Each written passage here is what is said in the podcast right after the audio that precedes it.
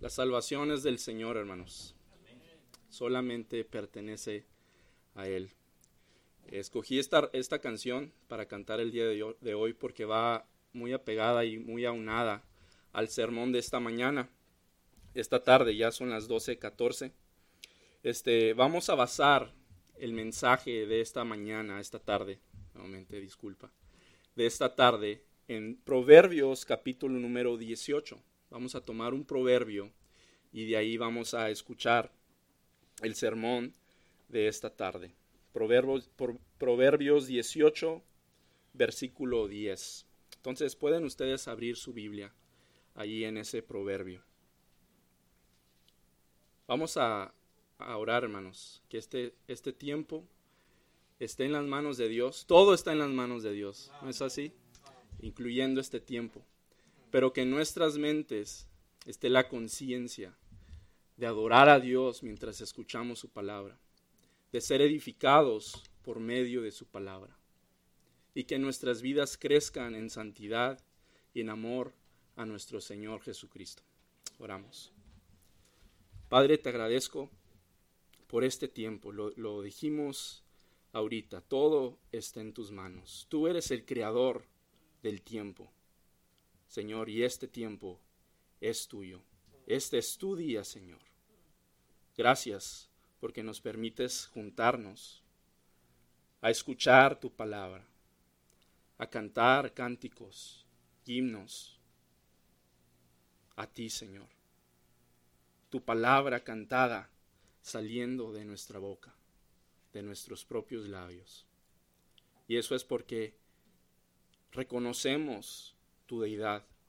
Reconocemos que tú eres el Dios verdadero, que se ha apiadado de nosotros, que nos ha visto con ojos de misericordia y hemos recibido salvación. Salvación que solamente pertenece a ti. Tú eres la roca de nuestra salvación.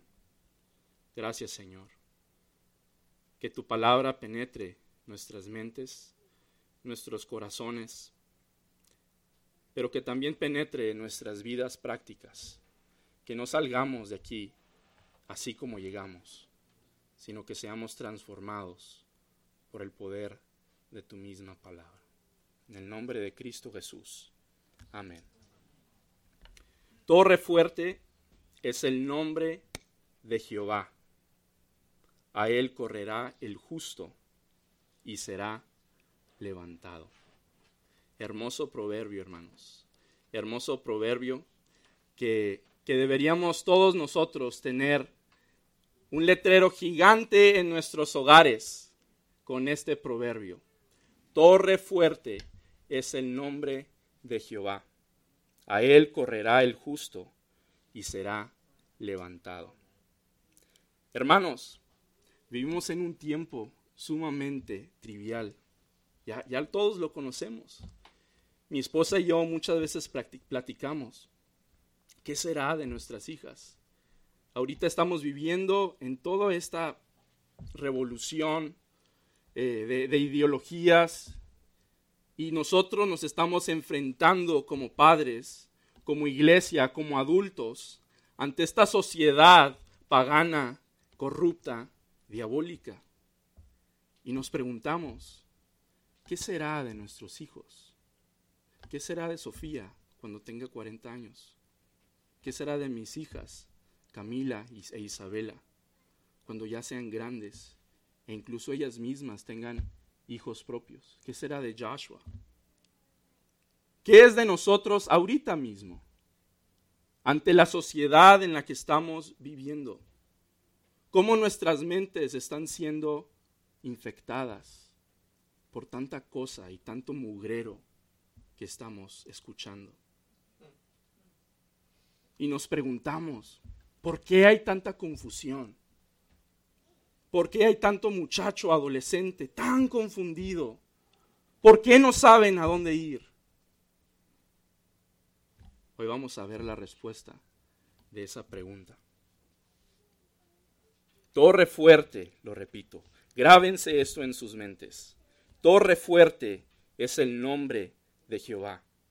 A él correrá el justo y será levantado. El título del sermón es La torre fuerte para el justo. La torre fuerte para el justo.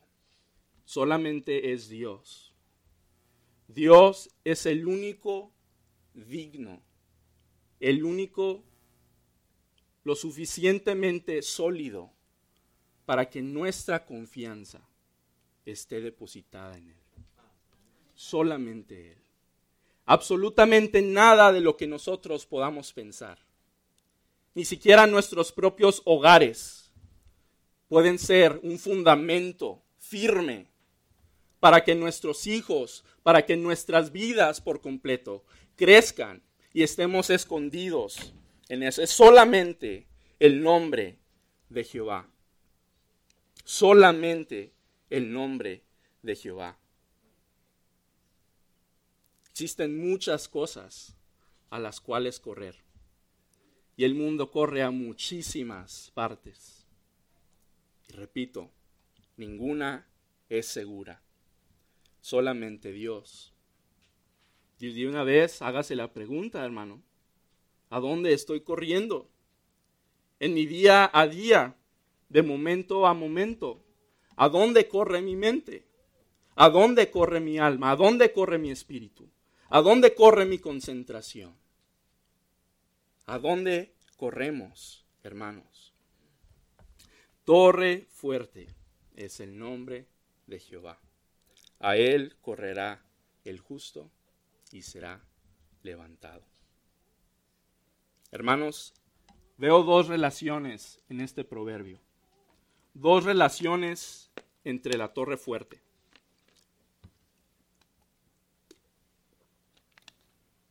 La primera relación que yo veo en este texto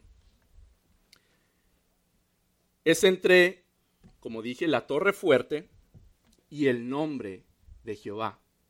Hay una relación directa entre la torre fuerte y el nombre de Jehová. Y la segunda relación que yo veo con la torre fuerte es entre la torre fuerte y el justo. Entonces están estas dos relaciones, ¿no? La torre fuerte y el nombre de Jehová y la torre fuerte y el justo. Y hoy en este mensaje vamos a definir esas dos relaciones y cómo eso viene a afectar nuestras vidas.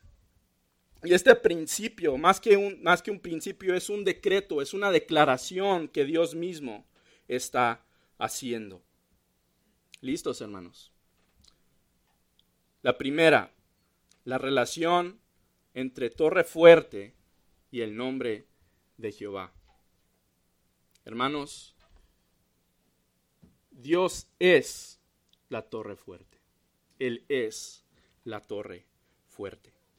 ¿Qué tienen ustedes por, por la imagen esta de la torre fuerte?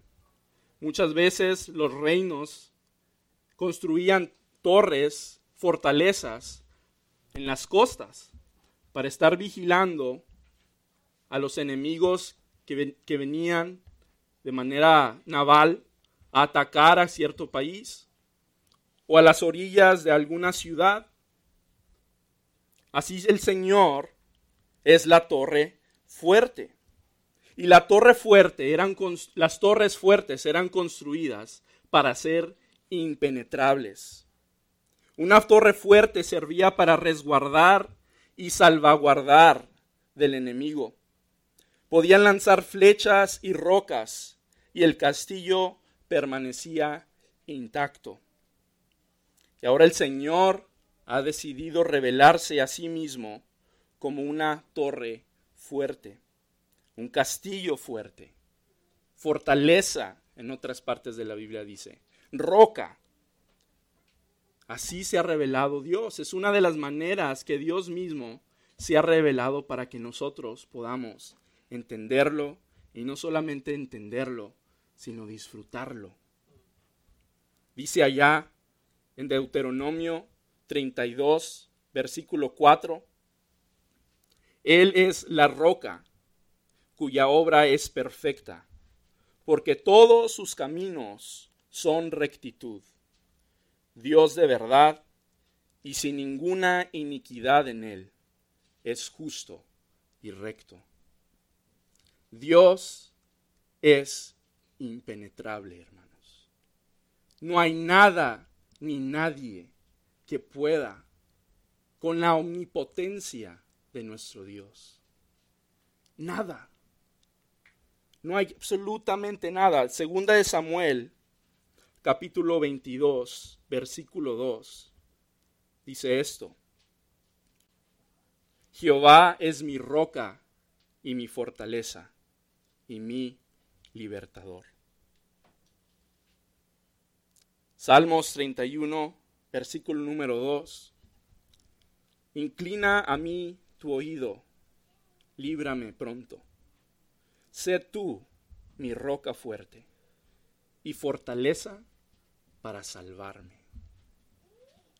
Cuán glorioso que tenemos un Dios que es una torre fuerte, hermanos, en el cual podemos ir y resguardarnos en Él y estar completamente seguros. Ante tanta sociedad, suciedad, perdón, en la sociedad, Dios es la torre fuerte. Entonces está esa imagen de una torre impenetrable. Y el Señor es impenetrable, nada lo puede vencer.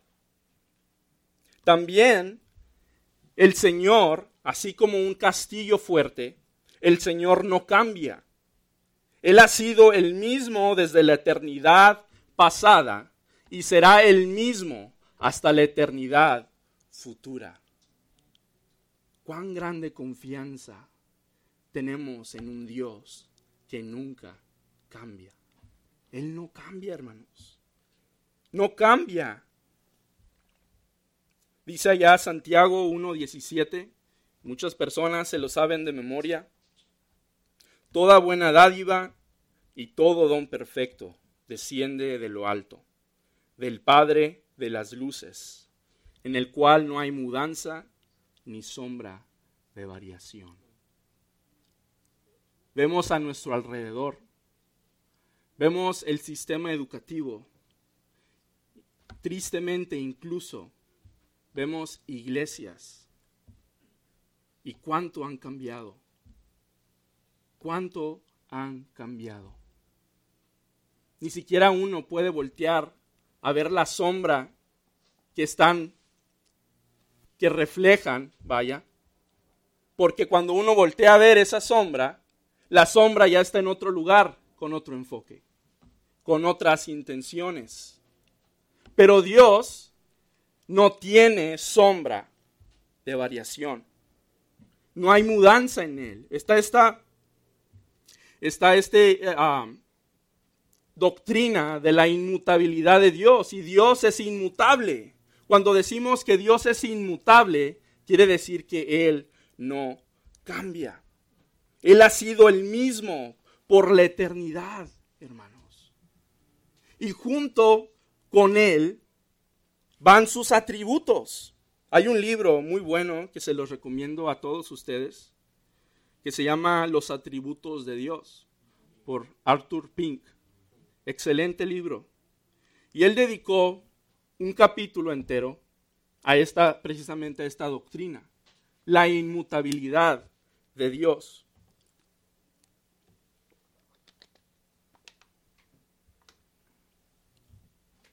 Y él explica que hay tres aspectos en Dios, o bueno, todo en Dios, nada, de, nada de él cambia, pero él resalta tres aspectos de los cuales no cambian en Dios.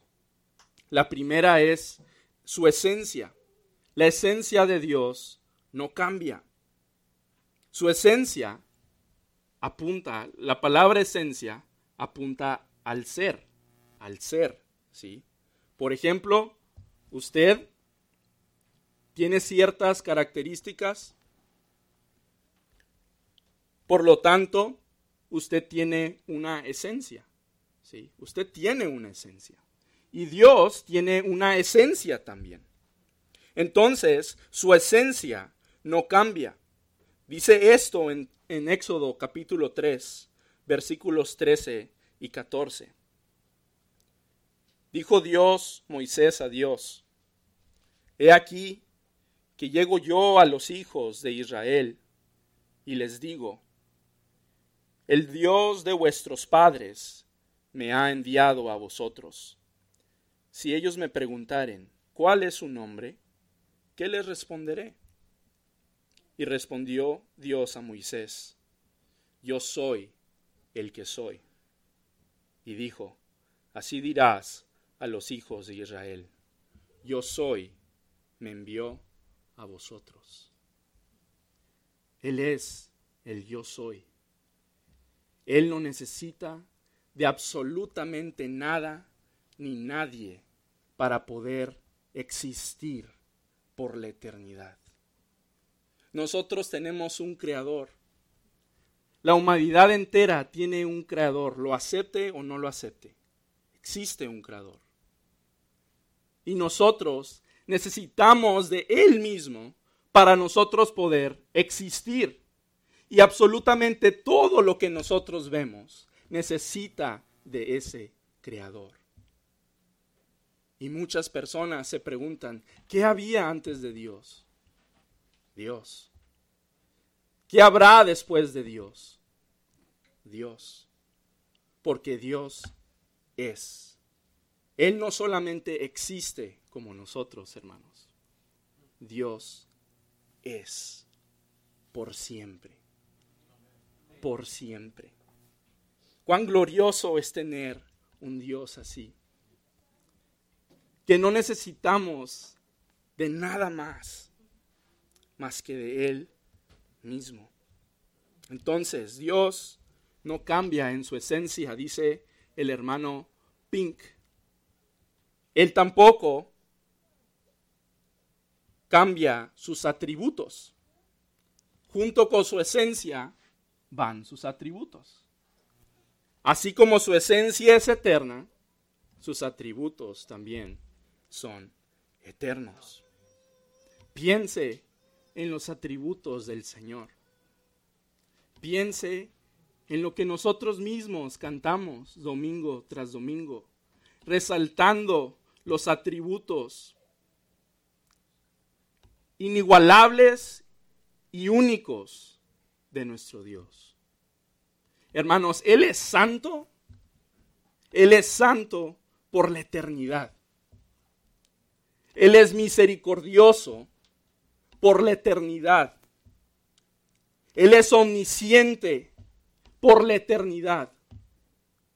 Él es omnipotente, omnipresente, amoroso por la eternidad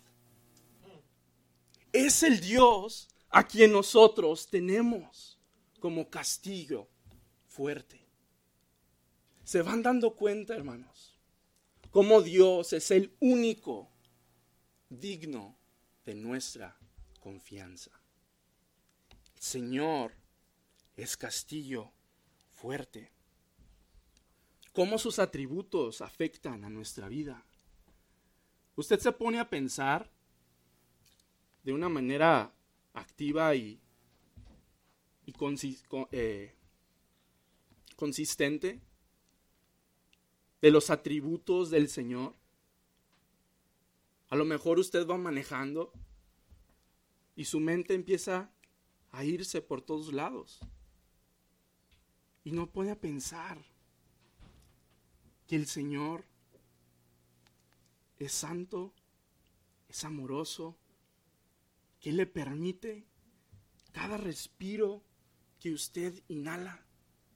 Es porque el Señor es lleno de gracia y de misericordia. Y que le da el aliento para poder usted respirar. Que Él pone alimento sobre su mesa. Que Él tiene su palabra a su disposición y pasamos a la tercera cosa que el hermano Pink dijo acerca de los atributos, perdón, de las tres cosas, tres aspectos que Dios no cambia. La primera fue su esencia y luego sus atributos y luego es su consejo, su palabra. La palabra de Dios es eterna. Dice Salmo 33, versículo número 11. El consejo de Jehová permanecerá para siempre. Los pensamientos de su corazón por todas las generaciones. La palabra del Señor es eterna.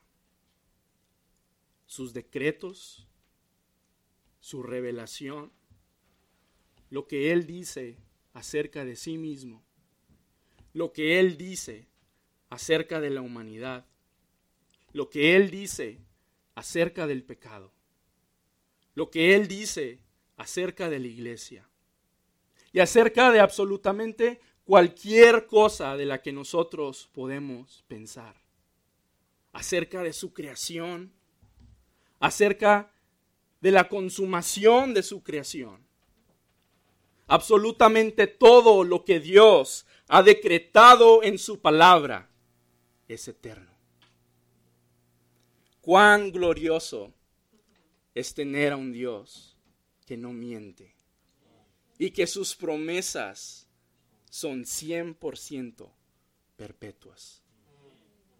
El Señor es tan bueno, hermanos. Y podemos nosotros ir a Él, correr hacia Él, dice aquí Proverbios. Y en Él estaremos seguros, porque Dios es torre fuerte.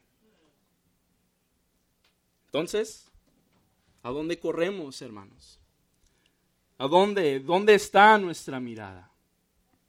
¿Dónde, ¿Hacia dónde caminamos del día al día? ¿Hacia aquella roca? ¿Hacia aquel castillo que nunca cambia? ¿O hacia tantos placeres de este mundo? Tantas ideologías de este mundo que década tras década van cambiando por, la, por toda generación, los pensamientos de su corazón son verdaderos. Jesús mismo dice, Jesús mismo dice, el cielo y la tierra pasarán, pero mis palabras no pasarán.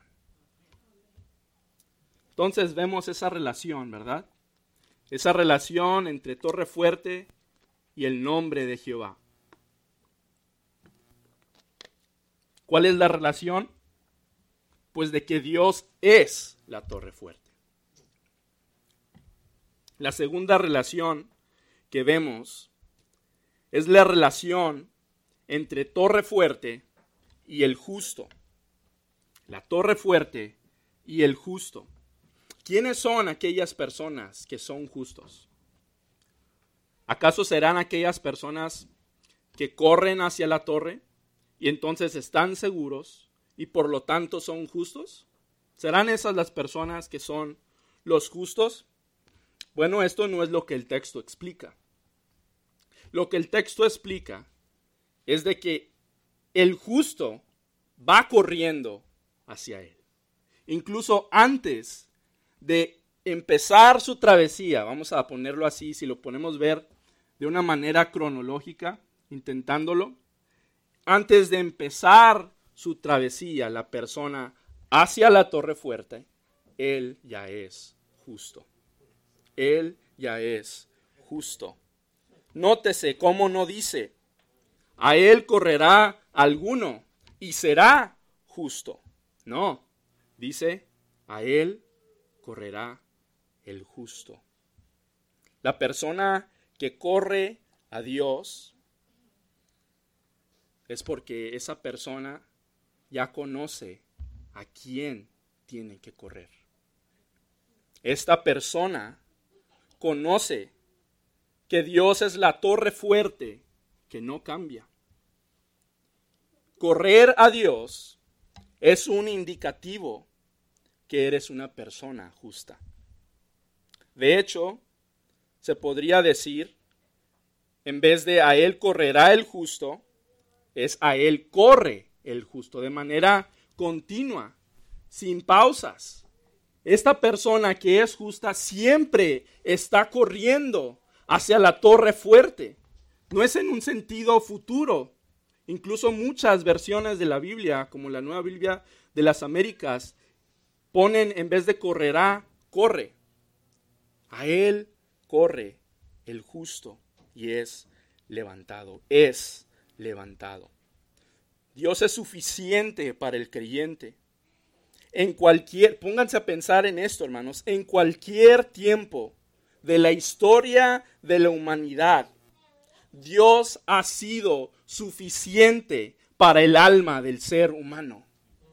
Desde el principio, desde que Adán y Eva fueron creados, Dios era suficiente. Y había un mundo perfecto, no había un mundo caído, corrompido en el, como en el cual nosotros vivimos. Era un paraíso perfecto. Pero lo que era suficiente para ellos no era el paraíso, era la presencia de Dios en sus vidas. Y por la eternidad, este mundo pasará. Y por la eternidad, con lo único que contaremos es con la presencia del Señor. A Él corre el justo. Detente por un momento, hermano. Vamos a detenernos y adorar al Señor. Porque Él es bueno. Porque Él siendo soberano nos mira, nos da de su presencia, nos da de su gracia. ¿Cómo sería tu vida sin la presencia del Señor? ¿Cómo sería tu vida sin el consejo y la palabra del Señor? Ahora voltee a su alrededor y ahí podemos ver el resultado de la ausencia de la presencia y de la palabra de Dios. El mundo corre a donde ellos piensan que tienen que correr. Pero el justo corre hacia la torre fuerte, impenetrable, inmutable, inconmovible, que es el Señor, es el Señor. Salmo 119, versículo número 32. Dice esto, por el camino de tus mandamientos correré cuando ensanches mi corazón. Entonces, el justo, desde antes de empezar su corrida, él ya sabe a dónde correr, porque conoce a quién debe correr. El justo, esta persona justa, es una persona salva. Su alma está resguardada en las manos poderosas del Señor. El justo es una persona salva. Incluso existe siempre una relación muy fuerte entre la palabra roca o fortaleza y la palabra salvación dentro de las escrituras. Aquí el autor implica que el justo no solamente es resguardado dentro del nombre de Jehová, sino que esta persona es salva. Su alma está segura. Punta esa palabra levantado, levantado.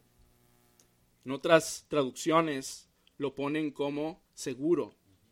Pero no está hablando de una seguridad física, aunque sí, el Señor nos guarda físicamente, en cuanto su voluntad lo permita. Podemos ver en otras ocasiones donde el Señor ha permitido que, el cuerpo físico de sus hijos perezcan. Por ejemplo, Esteban cuando fue apedreado, o el mismo Pablo cuántas veces no fue perseguido. Alrededor del mundo sigo una cuenta de un misionero allá en Afganistán y cómo personas de, de, los alrededores que profesan ser cristianos son mutilados completamente, decapitados. Entonces el Señor, su promesa, no es resguardarnos físicamente por siempre. Su promesa es resguardarnos espiritualmente, que nuestra alma esté siempre, siempre segura en sus manos, en sus manos. Segunda de Samuel 22, versículo 47. Viva Jehová y bendita sea mi roca y engrandecido sea el Dios de mi salvación. Salmos 89, versículo 26. Él me, clamará, mi Padre eres tú, mi Dios y la roca de mi salvación. Tu alma, tu alma, hermano, hermana, ¿tú estás seguro o segura de que tu alma está depositada en las manos de Dios? Tú podrías decir de que tu alma está adentro de esa torre fuerte. A lo mejor en los pensamientos más profundos que puedas tener acerca de tu alma. A lo mejor en aquella noche en la cual no puedes dormir y tu mente está constantemente pensando y pensando. ¿Duermes en paz? Sabiendo de que tu alma está completamente segura? ¿O vives en una inseguridad, en una falta de confianza, porque tal vez tu alma no está ahí. Tal vez tu alma no ha sido insertada dentro, bueno, no que nuestra alma se inserte dentro de Dios, pero que tu alma sea depositada dentro de aquella, aquel Dios viviente, el cual no cambia, y nada ni nadie lo puede vencer. Espero que sí estés seguro de que tu salvación es genuina. Si no, es tiempo de venir a Él. Es tiempo de arrepentirse. Hoy es el día de salvación. Hoy es el día de salvación. Ven a Cristo. Tú ya lo has escuchado, hermano, hermana. Arrepiéntete de tus pecados. Él te va a salvar. Otra palabra para levantar, como dice eh, Proverbios 18:10, levantar es exaltar, salvar, guardar. No deseas estar 100% guardado y que un día el Señor exalte tu cuerpo no para gloria de ti mismo, sino para la gloria de Él. Hermanos, ahora pensemos nuevamente en el contexto en el que nosotros nos movemos. Dice allá Efesios, capítulo número 6, versículo número 12.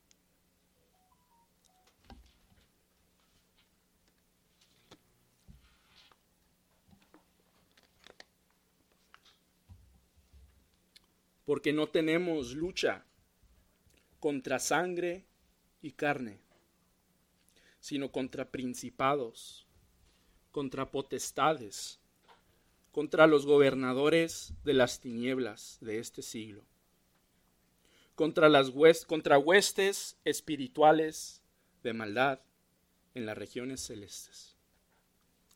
Hermanos, nuestra guerra, las personas o los seres que atacan a nuestras familias, a nuestras iglesias, a nosotros mismos.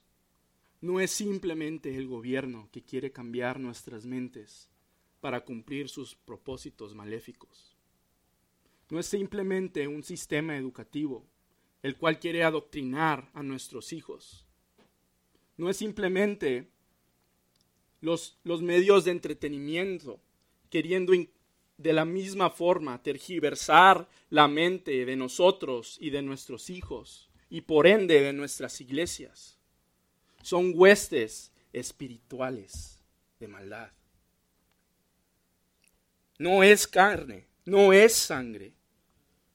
Son potestades, gobernadores de las tinieblas de este siglo.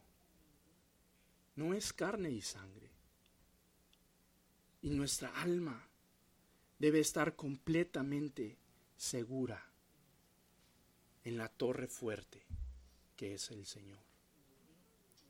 En sus atributos, en su palabra, en medio de tanta oscuridad, de tanta frialdad en este mundo.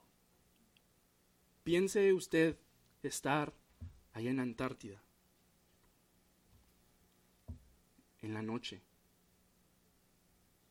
¿Qué haría usted sin siquiera una fogatita que le dé luz ante esta tundra, que le dé calor ante cualquier, o más bien ante tanto frío que existe allá. ¿Qué haría usted sin esa fogata? Un día usted podría pasar así. Un día podría pasar sin esa fogata. ¿Por qué pensamos que podemos pasar un solo día sin la palabra del Señor? La cual nos da calor en este mundo tan frío y nos da luz para poder caminar y cumplir su voluntad. ¿Qué haríamos en aquel lugar? ¿Y qué hacemos ahorita en este? Torre fuerte es el nombre de Jehová. A él correrá el justo y será levantado. Oramos.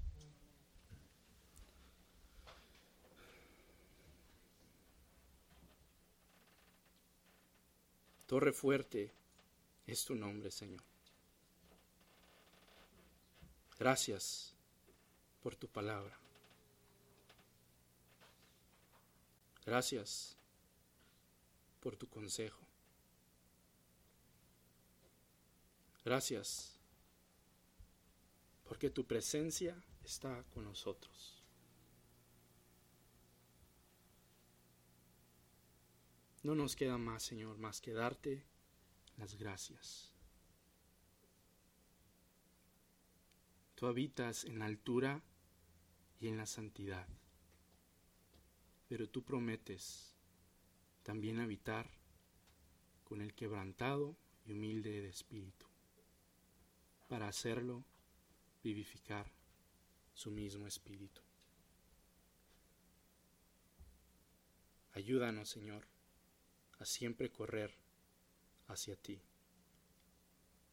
a conocerte, conocer tu palabra, para saber a dónde vamos pero gracias Señor, porque nuevamente nos recuerdas de que el único que satisface nuestras almas eres tú, Señor. En tu nombre oramos. Amén.